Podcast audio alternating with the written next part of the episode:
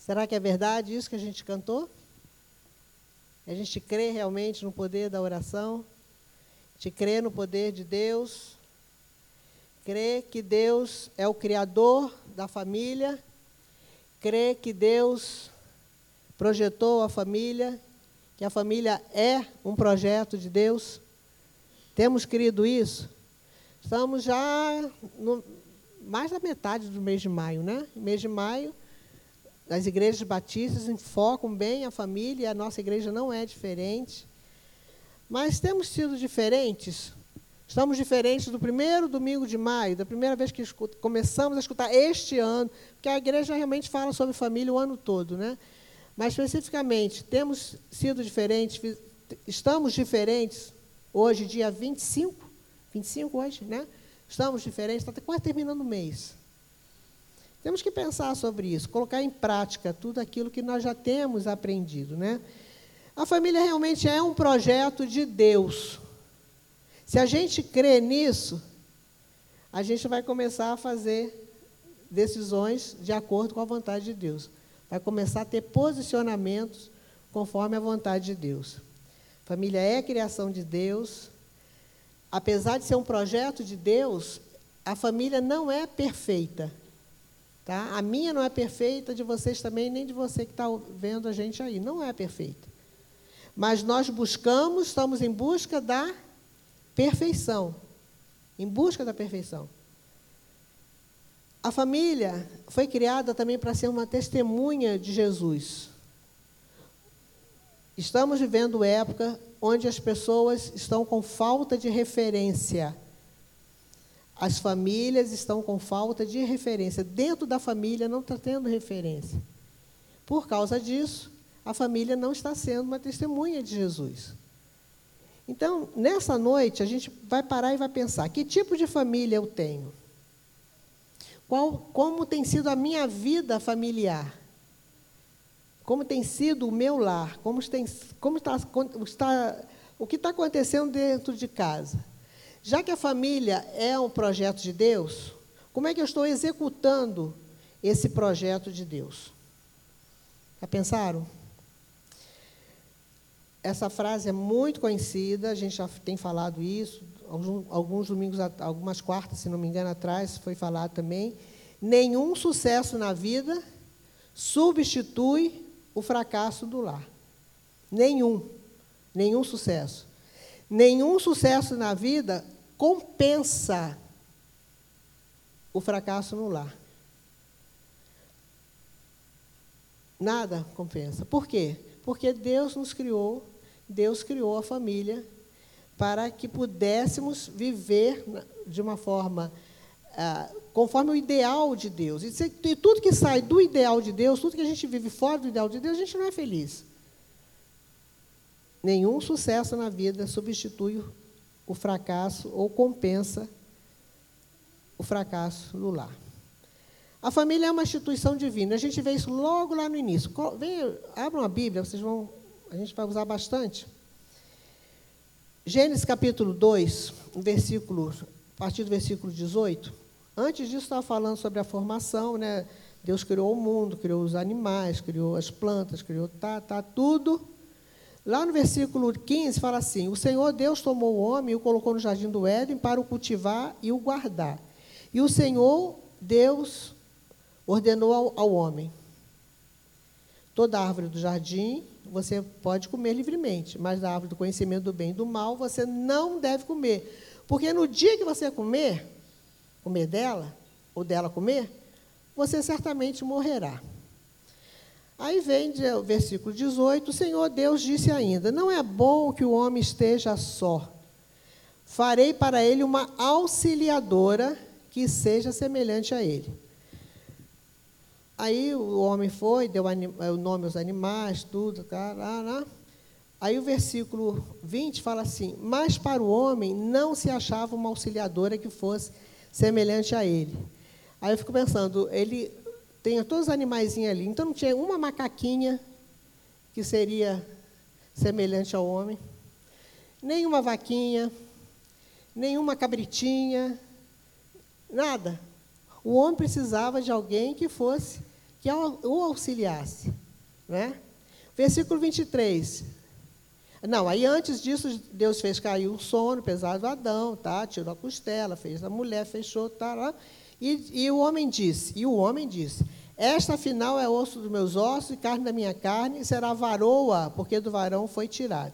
Aí começa a família, versículo 24. Por isso, o homem deixa, o homem deixa pai e mãe e se une à sua mulher. Não é a mulher dos outros. Não é a mulher de outro. É a sua mulher. Tornando-se os dois uma só carne. Ora, um e outro, o homem e a mulher, e o homem e a sua mulher, estavam nus e não se envergonhavam. Havia liberdade, havia transparência, havia cumplicidade. Por isso que não havia vergonha entre eles. E ali começa a família. Tá? Ali começa a família. Mas logo no início, lá no Jardim do Éden, o que, que acontece? Começam as tentações também. E o versículo, o capítulo 3, aí vem o caso da serpente, né?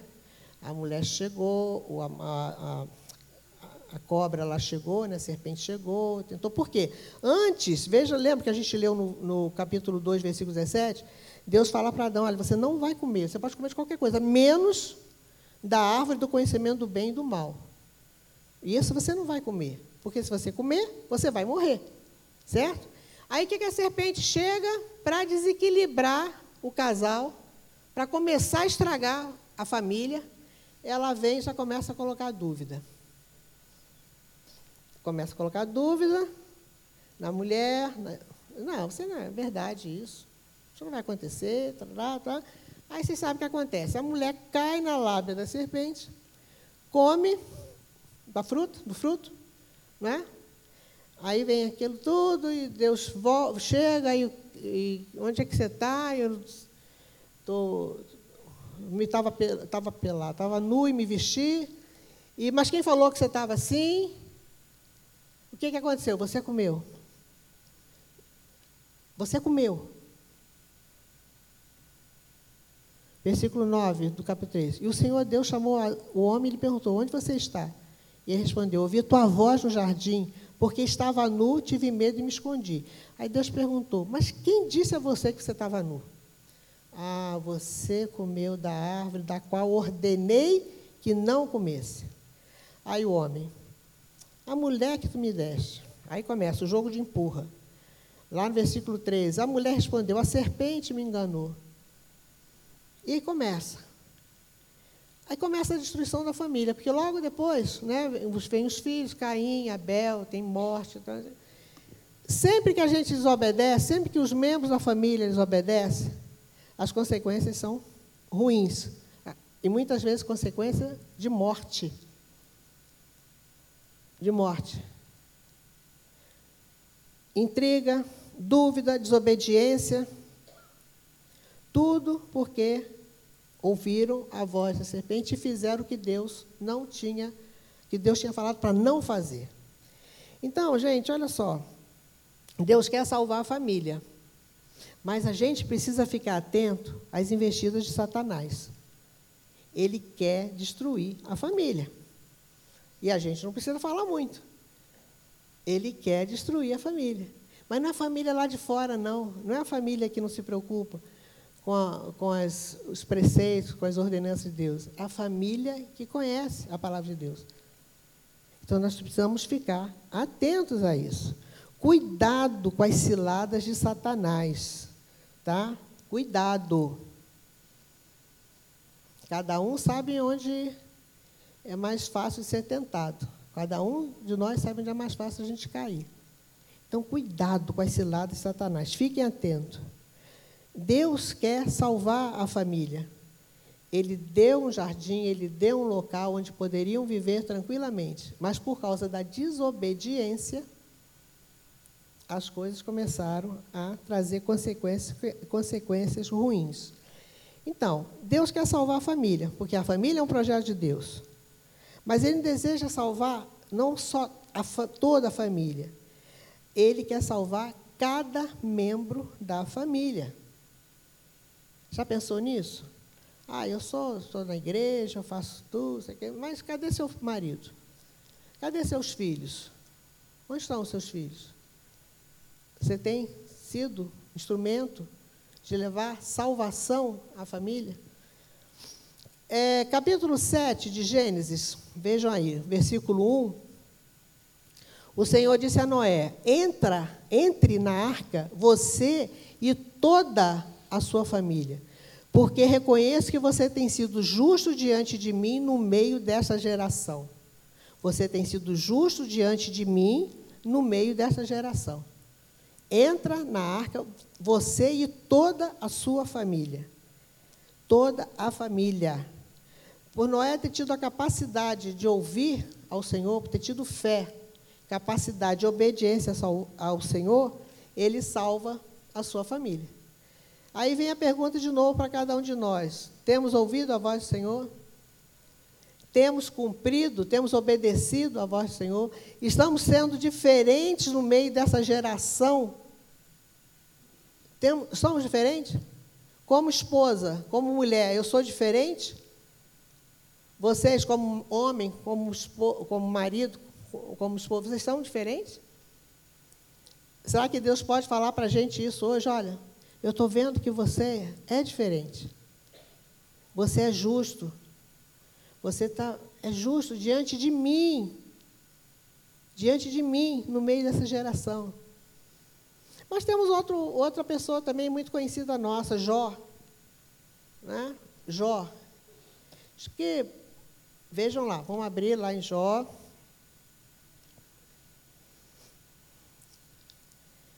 No capítulo 1, vocês conhecem bem a história de Jó, né? um homem muito rico do Oriente, era mais, muito rico, não era o mais rico.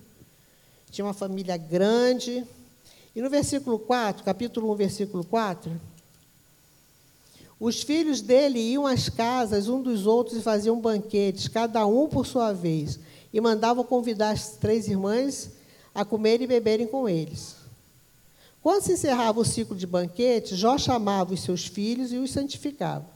Levantava-se de madrugada e oferecia holocausto segundo o número de todos eles. Nenhum filho ficava de fora.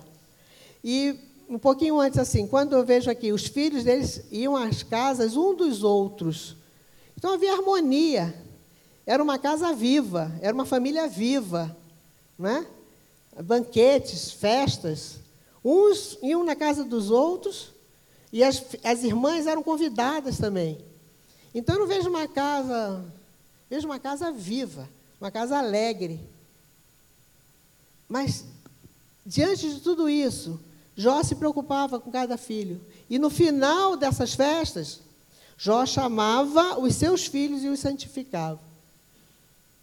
Preocupação com a vida dos filhos. Conversava, chamava cada um. E vai mais adiante, né? E levantando-se de madrugada, oferecia holocausto segundo o número de todos eles. Não tinha preferência de filhos. É outra coisa que está trazendo muitos problemas às famílias. Preferência. Né? Todos eles, ele santificava, oferecia holocausto por todos eles. Pois Jó pensava assim: Talvez os meus filhos tenham pecado e blasfemado contra Deus em seu coração. Então, antes que qualquer coisa ruim acontecesse, ele já apresentava os seus filhos a Deus. Às vezes a gente tem uma, uma, uma, uma atitude assim de só reclamar. Só de reclamar dos filhos. Só reclamar da família. Só reclamar do marido. Só reclamar das... Mas o que, que nós estamos fazendo para melhorar a situação da família? Nós temos orado pela família, pelos filhos, pelo marido, pela esposa. Ou a gente só reclama, reclama, reclama. Jó, ele entendia que talvez pudesse, que algum filho tivesse feito alguma coisa errada. Ele ia e oferecia um holocausto ali. Talvez tenham blasfemado, pecado contra Deus em seu coração. Talvez. E Jó fazia isso continuamente. Preocupação em salvar a família. É preocupação que Deus quer que a gente tenha também. Né? Salvar a nossa família. Nós somos responsáveis pela nossa família. Cada pai é responsável por cada filho que tem, fora e dentro, do, dentro e fora do casamento. O ideal seria que não estivesse fora. Né? Mas às vezes lá vem do segundo casamento, terceiro, quarto, quinto. Você é responsável por cada filho. Mãe, você é responsável por cada filho que tenha. Então pensa nisso, a responsabilidade é sua, não é da igreja, não é do Estado, não é da escola, é sua responsabilidade. E temos um outro caso também aqui, tá? Do endemoniado de Gadareno. Olha só, Marcos, cap, Marcos capítulo 5. Também é bem conhecido. Lembra aquele homem endemoniado? Vivia cheio de demônios. Tinha uma legião, o nome dele é Legião. Tinha muitos demônios. Ele aterrorizava o bairro ali, a cidade, o local onde morava. Jesus chega ali à cidade, ele logo se aproxima de Jesus, tá, aquela... Jesus vai, expulsa aqueles demônios, aqueles demônios entram nos porcos, os porcos vão e se se jogam né, na água e morrem tudo mais, mas o mais interessante, aquele homem foi recuperado, aquele homem foi salvo. Vejam lá no versículo 14, os que tratavam dos porcos fugiam e foram anunciá-lo na cidade pelos campos. O pessoal, olha só, aí continua. Então o povo saiu para ver o que tinha acontecido. Aproximando-se de Jesus, viram o endemoniado, o que antes estava dominado pela legião, estava assentado, vestido em perfeito juízo e temeram. Aquele homem que era o terror, agora era um homem equilibrado, um homem saudável, um homem que serve de exemplo. Mas é tão interessante que estavam cuidando dos porcos, não, não, viram aquela mudança, mas não fizeram muita coisa. Foram correndo para os donos dos porcos avisar que os porcos tinham morrido. Não se preocuparam com a mudança daquele homem. Né? E aí Jesus chega, aí as, eh, as pessoas chegam até Jesus e eles falam para Jesus, olha, vai embora. Não fica aqui não, vai embora. Está me trazendo prejuízo. Quantas vezes a gente faz assim também, né? A gente dá mais valor aos bens materiais do que a família. Dá mais valor aos bens materiais do que é, se preocupar com a mudança de alguém, com a salva, salvação de alguém. Mas vejam lá, versículo 18. Quando Jesus estava entrando no barco, aquele, aquele, o, o endemoniado, que antes estava possuído pelos demônios, pediu com insistência que Jesus o deixasse ficar com ele. Jesus, porém, não permitiu. Ao contrário, ordenou-lhe: vá para a sua casa, para os seus parentes, e conte-lhes tudo o que o Senhor fez por você e como teve compaixão de você vai para a tua casa, vai lá. Volta lá para seus parentes e conte-lhes tudo o que o Senhor fez por você e como teve compaixão por você. O nosso primeiro campo missionário é dentro de casa, é dentro do lar. Tá? Você pode orar pelos filhos dos outros, pode orar pelos missionários, pode orar pelos filhos missionários, pode orar aquelas crianças lá do Nordeste, aquelas crianças da Amazônia. Né? Mas o primeiro campo missionário é dentro da sua casa. A minha responsabilidade é com meus filhos. A sua responsabilidade é com os filhos de vocês. É para essas pessoas que nós temos que contar o Evangelho em primeiro lugar, não esquecendo dos outros. Mas é para essas pessoas que a gente tem que se preocupar e contar, porque elas são de responsabilidade nossa. Foi Deus que nos deu. E às vezes a gente está querendo terceirizar isso. Não é? Queremos terceirizar. Pensa bem nisso. Você entende que a família é um projeto de Deus? Então busque a salvação. Só você que é salvo na sua casa? Só você que já teve experiência com Cristo? Volta para casa e conta para eles volta para casa e modifica. Olha, aquele homem era um homem que ninguém queria ficar perto. Mas agora estava um homem ajustado, um homem limpo, um homem saudável. É esse homem que volta para casa, que deve voltar para casa para contar o que Deus faz. Temos feito isso? Temos voltado para o nosso lar e ser testemunha do Senhor? Família é projeto de Deus. E Deus quer que a família seja salva. Cada membro da família. Mas também tem outro ponto. Deus quer que a família sirva a Ele. Sirva ao Senhor. O exemplo, gente, vem de casa. O exemplo de servir ao Senhor vem de casa. Os filhos aprendem com os pais a importância de vir à igreja, a importância de vir aos cultos, a maneira como se porta, né? a maneira como, como visualiza a igreja, a liderança. E eu sempre falo, já cansei de falar aqui inúmeras vezes. Não dá testemunho, fala mal de todo mundo, e depois ainda vem com a cara de pau pedir que a gente que ore pelos filhos. Mas Deus é tão misericordioso que atende. Né? Mas a própria pessoa não está fazendo nada. Deus quer servir. Eu, particularmente, eu, particularmente, tenho uma certa resistência a pessoas que não têm uma família bem organizada e querem mandar. Querem mandar. Eu tenho uma certa resistência, eu fico com um pé atrás. 1 Timóteo capítulo 3, é, é, sobre os bispos, pastores, líderes, diáconos, líderes, aqueles que servem. Olha só, capítulo 3. Fiel é a palavra. Se alguém deseja o episcopado, excelente obra deseja. É necessário, pois, que o bispo seja irrepreensível, esposo de uma só mulher. Desde o início lá, Deus planejou uma mulher para cada homem. Ah, então estou viúvo, estou separado. Não. Mas não pode ter na mesma hora, no mesmo tempo, várias mulheres. Não pode ter. Uma só mulher. Seja moderado, sensato, é, modesto, hospitaleiro, apto para ensinar, não dado ao vinho, nem violento, porém cordial, inimigo de conflitos e não avarento. Isso tudo a gente, a pessoa está vivendo dentro de casa, está vendo isso. E olha só, e que governe bem a própria casa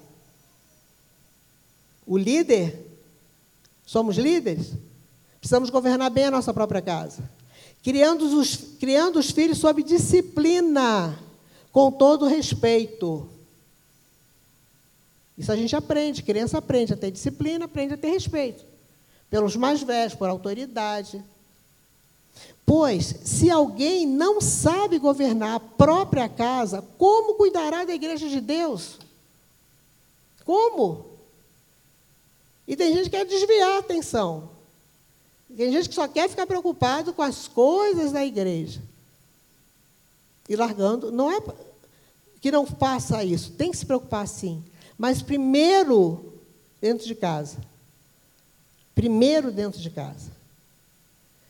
É necessário, versículo 7, também que ele tenha bom testemunho dos de fora a fim de não cair na desonra e no laço do diabo. Olha o diabo aí de novo. Bom testemunho dos, dos de fora. Como é que as pessoas de fora veem você, que é líder? Nós somos líderes. Como é que, a gente, como é que eles veem a gente? Como é que conhece? Eu sempre falo, né? Ó, é, empregado, é, porteiro, vizinho, tem uma descrição, uma definição melhor de nós do que, do que aquele que aparece na igreja. Que tenha bom testemunho dos que de fora, a fim de não cair na desonra no laço do diabo. E os diáconos também, versículo 8. Quem são os diáconos? Aqueles que servem. Servem, não é só para os diáconos, aqueles que estão. O título, a. Como é que fala? Título não o cargo de diácono, mas cada um de nós nos servimos também. O diácono, versículo 12: seja marido de uma só mulher e governe bem os seus filhos e a própria casa. Está aí de novo. Gente, tem alguma coisa aqui estranha? Não. Espera-se primeiro dentro de casa. Porque se não sabe governar dentro da casa, como é que vai governar a casa de Deus? E os filhos estão vendo. E as crianças estão vendo. A gente escuta muito. Meu pai é hipócrita. Minha mãe é uma fofoqueira. Fica aquela cara lá de oração, de mulher de oração, mas não é, ela fala mal de todo mundo, ela fala mal de você, ela fala mal da igreja, fala de todo mundo. Que exemplo! Que exemplo estamos dando para os nossos filhos? Que exemplo estamos dando para essas crianças? Sua família serve a Deus? Sua família presta culto a Deus? Presta serviço a Deus? Pensa bem. Por que, que os filhos não estão servindo ao Senhor? Por que, que não estão? Não estão vendo exemplo? A pandemia foi uma, um momento muito triste. Mas foi um momento de revelação. Revelou muita coisa a pandemia. Aqueles que têm fé de verdade, aqueles que confiam no Senhor, aqueles, porque o que teve de doença, estamos ainda, né, os consultórios estão cheios, pessoas com doenças emocionais por causa da pandemia, é uma coisa assim. Teve que ficar, acho que uma semana, um mês, sei lá, dentro de casa. Eu só ficava imaginando aquelas famílias disfuncionais tendo que ficar dentro de casa.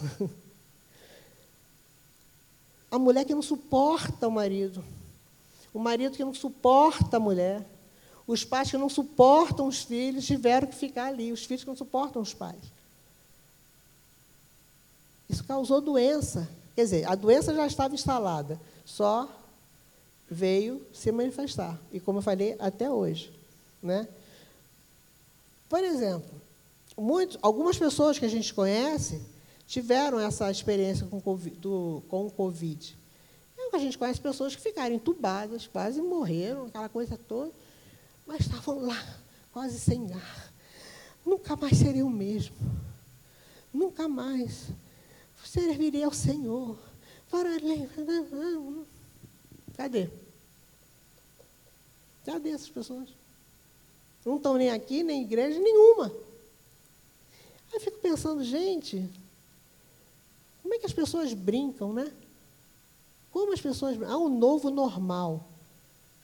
Um novo normal para quem quer mudança, para quem quer novidade de vida, quem não quer continuar meio ou pior. Como está a sua família? Por que a sua família não está junto com você? Por que, que ela não serve a Deus com você? Por que, que você está aqui, ela está numa outra igreja, os filhos estão em outra, cada um? Por que não há essa união? Família é um projeto de Deus para servir ao Senhor. Tá? Vamos ver se a gente está fazendo alguma coisa que estamos afastando. Lembra de Josué? Tão famoso, tão conhecido nesse texto? Que ele fala: olha, vocês escolhem quem vocês vão querer servir.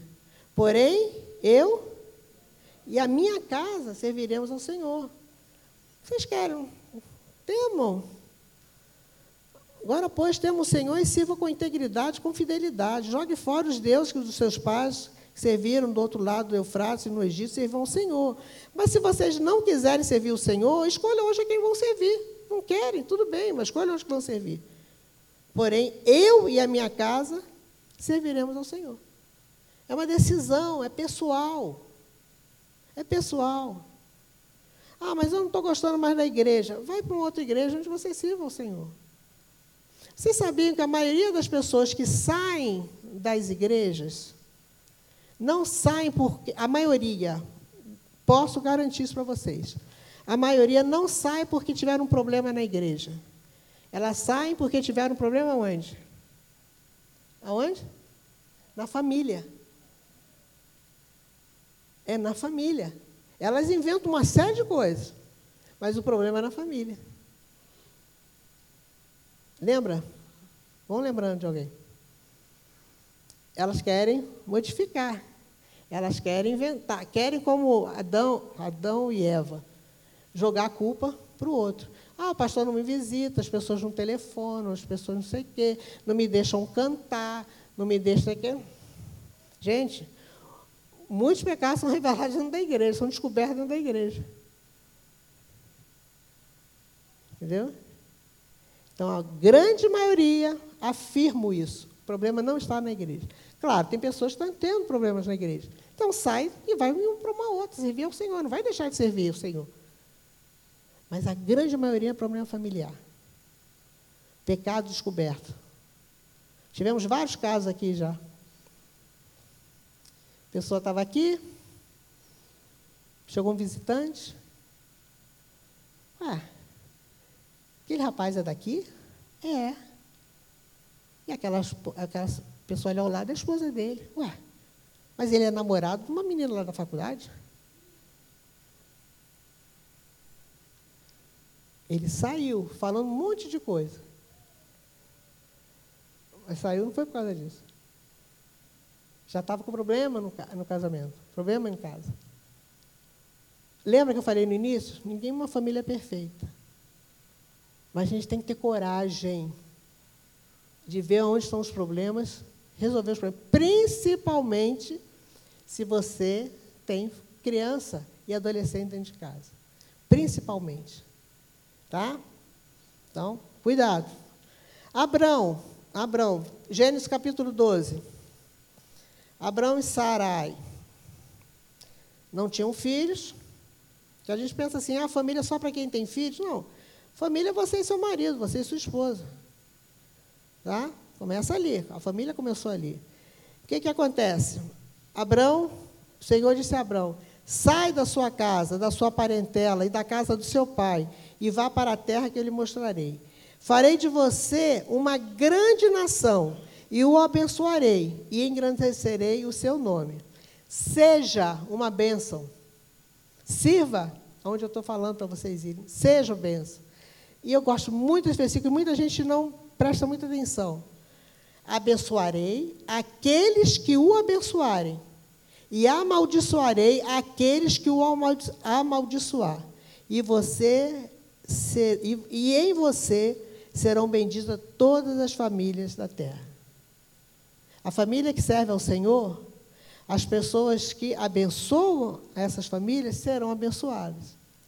As famílias que servem ao Senhor, as pessoas que amaldiçoam essas famílias serão amaldiçoadas.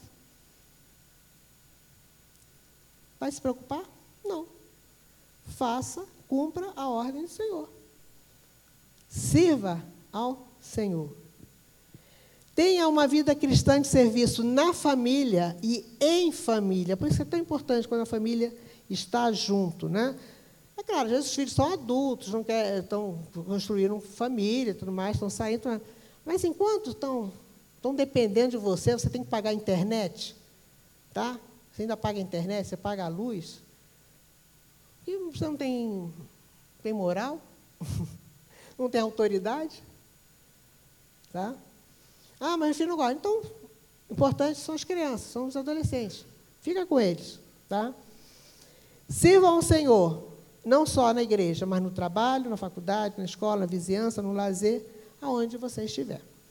E por último, família é um projeto de Deus, porque Deus quer que a família seja duradoura. Vocês já perceberam que Deus não faz nada descartável? Né? Não faz nada descartável. Tudo tem um plano, tudo tem um motivo, tudo tem eh, um, um, um objetivo final. A família é feita para durar. Já viram aquela família que é muito unida, porque tem o vovô e a vovó. Aí o vovô morreu, a vovó morreu, a família se dispersou. Por quê? Não teve vínculo. Não fizeram um vínculo.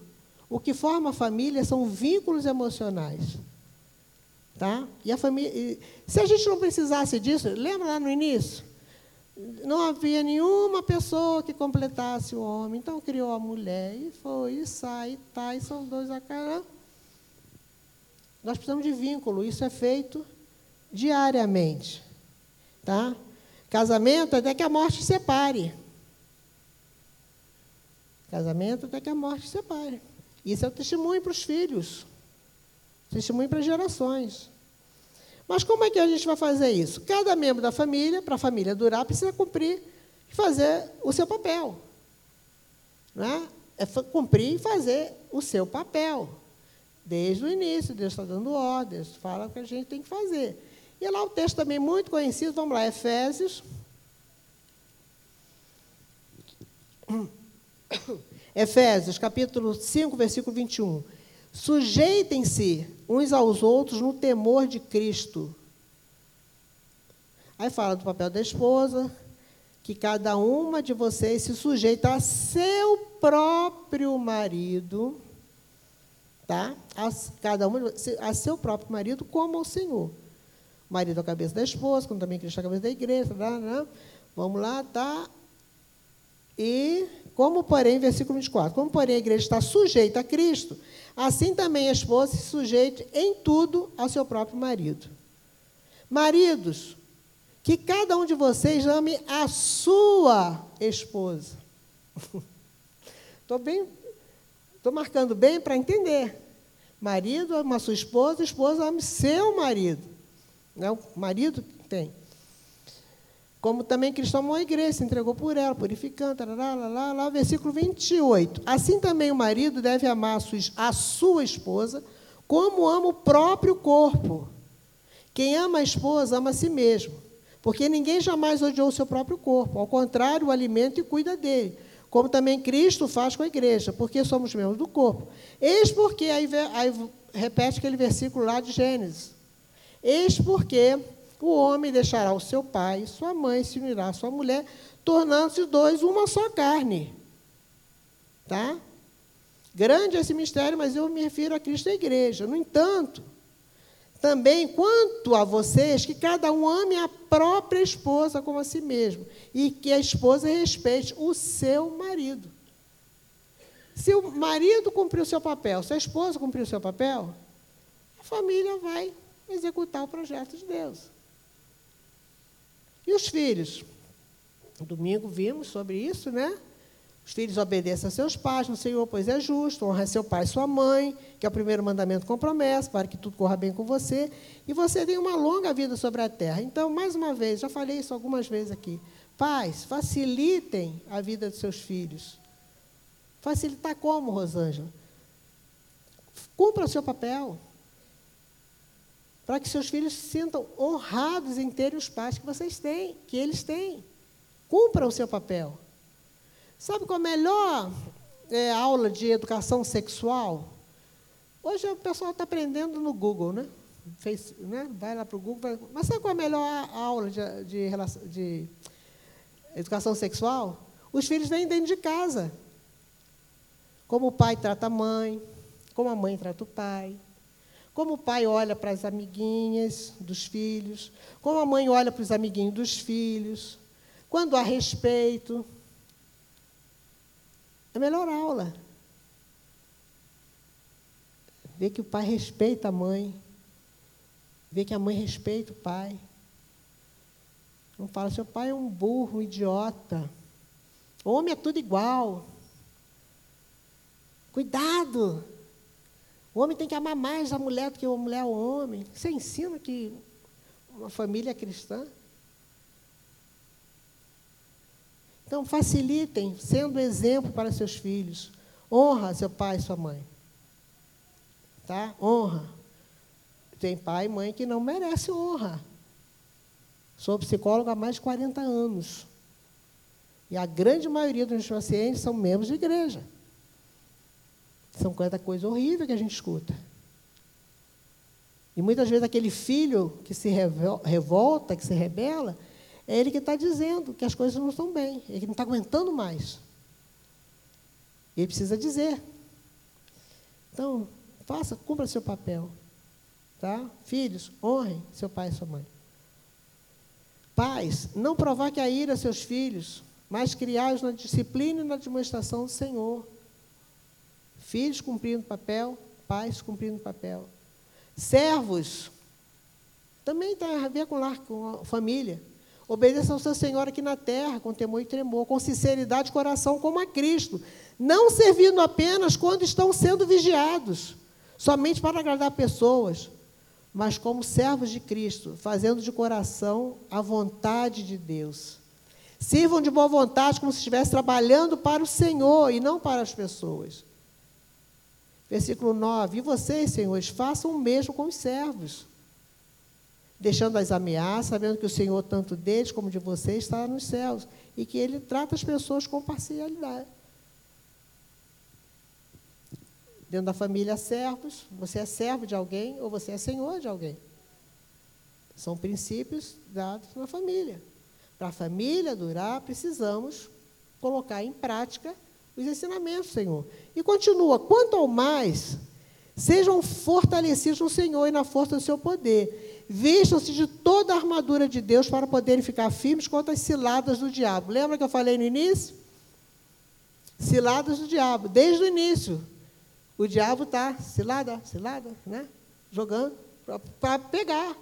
Então fiquem firmes, para poder ficar firmes contra esse lado do diabo. Porque a nossa luta não é contra o sangue e a carne, mas contra os principais e potestades, contra a dominação deste mundo tenebroso, contra as forças espirituais do mal nas regiões celestes. Por isso, peguem toda a armadura de Deus para que vocês possam resistir ao dia mal e depois de terem vencido tudo, permanecerem inabaláveis.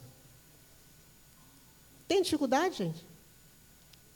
Tem dificuldade de executar o projeto de Deus para a família? Acho que não. Acho que não. Né? Podemos ser melhores, sim. Podemos deixar uma geração melhor, se entendermos que Deus quer que a família seja salva, que a família sirva, que a família seja duradoura. Para terminar, Salmo 78. Meu povo, escute a minha lei. Está falando para a gente. Escute a minha lei. Dê ouvido às palavras da minha boca. Abrirei meus lábios por proferir parábolas e publicarei enigmas nos tempos antigos. O que ouvimos, olha, pai, mãe, filhos, o que ouvimos e aprendemos, e o que os nossos pais nos contaram, não o encobriremos a seus filhos, contaremos à geração vindoura os louvores do Senhor e o seu poder e as maravilhas que fez. Ordenou aos nossos pais que os transmitisse a seus filhos, a fim de que a nova geração os conhecesse. E os filhos que ainda não nascer se levantassem, por sua vez, os contassem aos seus descendentes, para que pudessem, para que pusessem a sua confiança em Deus e não se esquecessem dos feitos de Deus, mas que lhe observassem os mandamentos, e que não fossem como seus pais, geração obstinada e rebelde, geração de coração inconstante e cujo espírito não foi fiel a Deus. Então, que realmente possamos pensar como, te, como temos executado o projeto de Deus para a nossa família como temos executado esse projeto? Que possamos deixar uma geração melhor. Ah, mas ninguém está fazendo isso. Não importa. Cada um vai dar conta de si mesmo a Deus, tá? Cada um vai dar conta de si mesmo a Deus. Vocês já viram que lá desde o Éden não adianta vir com desculpa. Não adianta. Não adianta. Não cai, Deus não cai nessa. Um ser humano ainda um ou outro ainda cai. Mas Deus não cai. Então, vamos executar os planos de Deus para a nossa família. Vamos fazer que a nossa família seja uma família abençoada. Seja uma família que viva debaixo da graça, podem vir? Debaixo da graça do Senhor. E esse hino que a gente vai cantar agora, esse cântico, né? É interessante que fala que lá em casa eu posso ser quem verdadeiramente eu sou.